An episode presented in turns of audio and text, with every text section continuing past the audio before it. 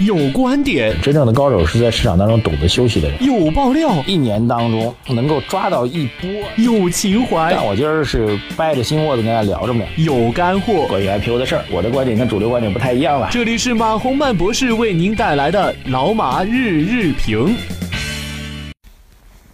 好，各位老马日评听众朋友们，大家呃晚上好啊！今天的晚间的节目录的稍微晚了点啊，现在已经接近八点钟了才录制。呃，今天大家最为关心的宏观数据啊，宏观数据最终出来的结果其实还是明显好预期的啊，工业增加值、发电量啊、固定资产投资、房地产投资，呃，除了 GDP 的数据在预期范围之内啊，这符合预期吧，其他大多数的宏观数据其实都比预期的要好啊，再加上之前公布的物价指数、公布的 PMI 的指数啊，等等等等，其实总体宏观数据是超于好预期的，确实明确好预期的。啊，当然后台已经有很多朋友在问了，说 你不是早就说好预期吗？我是 在周三、周四时候提醒大家，周五的数据好预期啊。但是最终市场盘面的走势是没有像我预期的那么好啊。呃，特别十点钟啊，十点多这数据发出来之后，这市场就压根儿好像今天没出数据一样啊，就仿佛今天是一个双休日。呃，消息面数据的变化对盘面几乎是没有任何的影响啊！我当时也是，我当时也是这这九零后一般怎么说话的？我也是懵了，还是我也是傻了，我也是呆了啊！反正反正就这意思吧。就我是有点这超乎我的意料啊，这实话跟大家讲。那么仔细判断的话，这个原因呢大概有两条，就是当这个宏观数据好预期的时候，对于呃这个硬币的另外一面就发作了。啊，我一直在讲，当不断的有坏的宏观数据出台的时候，就意味将会有更猛的宏观刺激性政策出台。所以，当宏观数据好预期的时候，就意味着那些刺激性的政策呢，有可能会缓解，会减轻。比如四月份，啊，市场预期的四月份有可能央行会有一次降低存款准备金率的消息。那随着今天的数据明显好预期，包括呃三月份的新增贷款也是大幅度的。增多啊！这种情况下，可能整个四四月份乃至未来的一两个月，存款准备金率下调的概率在下降啊，这是第一个理由啊。市场，市场本身如果从从市场最需要的次性消息来讲，它更在意于你不断的去降息、降存准，更在于你不断的扩大基础设施投资等等。而宏观数据呢，反而是在其次，都有会都会有这样过程，这是第一个理由啊。第二个理由呢，就是。这次指这个一季度的这样一个走势的态势啊，它是一个什么样的中长期的趋势啊？这个问题呢，在今天的新闻发布会当中也有记者问出来了。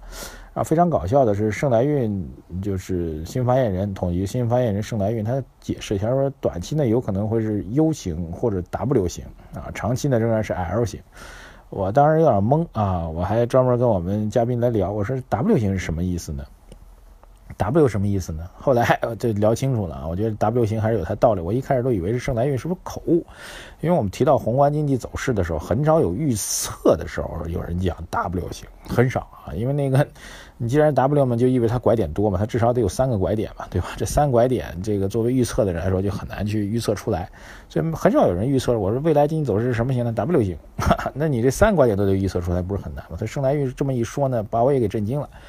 那后来我慢慢理解了，其实跟我们想的是一样的，就是在从去年下半年经济开始发力啊，刺激性政策开始发力吧。那么经济从一季度现在的一个走势的良好，有可能像是一个 W 底的左边这个底啊，在政策刺激下向上的一个反弹，达到一个顶点。这个顶点打比方说是一季度或者二季度的一个非常好的宏观数据。当这宏观数据出来之后，就像我刚才提到那个要素一样。就宏观数据好了，次性政策就会减了。然后呢，各位啊，跟着我瞄啊，就是昨天那左边那半拉，像 V 一样的数据达到了这个中间的这个高点啊。然后呢，各位注意啊，然后在这种情况下，由于这个宏观数据好了，政策不愿意给力了，所以经济会慢慢的往下滑，就形成了呃这个 W 的右半拉，对不对？然后当这滑到一定位置的时候，有可能刺激性政策再次出台了，也有可能这个民间经济被激发起来，所以再次再往上挑，这就是所谓的 W 底。所以我倒觉得盛来运说这 W 底啊，还真是跟我们刚才那判断啊，有可能是那样的逻辑，就是当经济走好了，而且是好于预期的情况下，政策刺激会让位，政策刺激让位之后，经济会出现一个自然的回落，自然回落之后，那么这个经济复苏的这个真正的。金子的成色就会检验出来，就会出现 W 的第二次的上升。如果第二次上升能够突破的话，那就 OK 了。各位不知道听明白了没？搞得这个非常的搞啊，非常的复杂啊，所以我觉得今天市场的这个没有按照宏观走势来做反馈呢，其实是这样一个解释。这个解释呢，实际上是对，嗯，我个人觉得会对下周的盘面呢形成两方面的概率都非常大。我现在其实对下周的盘面现在非常非常的没底啊，要告诉大家，嗯，这个没底是两个方面。一方面就是大家继续坚定的认为一季度之后，二季度宏观经济继续向好，三季度、四季度继续向好。但是我要告诉大家结论就是，二季度是确实是还是继续好下去的，三四季度会如何？我现在打一个问号。我要告诉大家啊，今天其实是一个比较重要的观点上的探讨。如果这种判断形成的话，那么指数继续强势上攻的压力会出现。OK，呃，所以下周不排除指数下周，我觉得如果非要让我讲一个想法的话，那就是攻不上去就会往下掉。各位听清楚这句话，下周我的判断是，如果公布上去，就会出现往下掉的风险。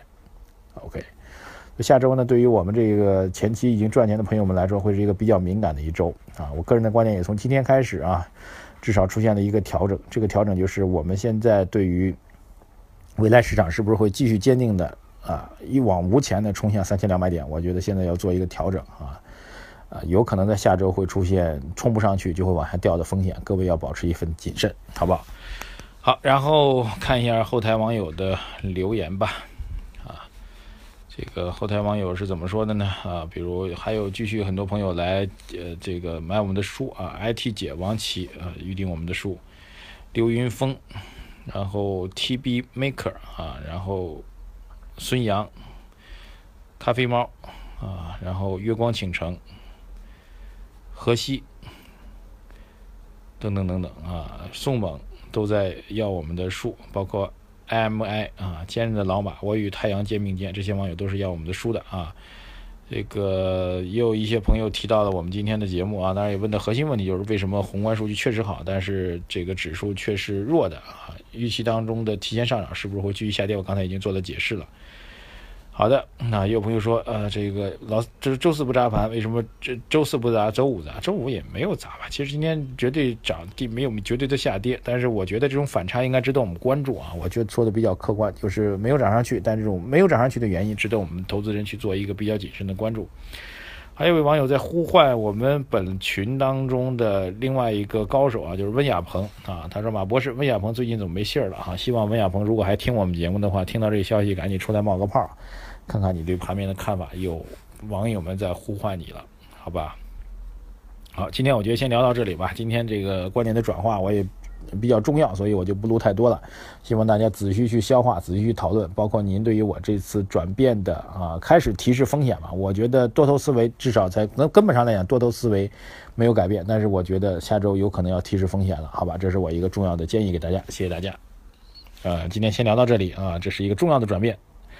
还有后台希望预定我们纯享人生书的啊，可以留言给我们。我书的定价是五十八块钱，谢谢大家，再见。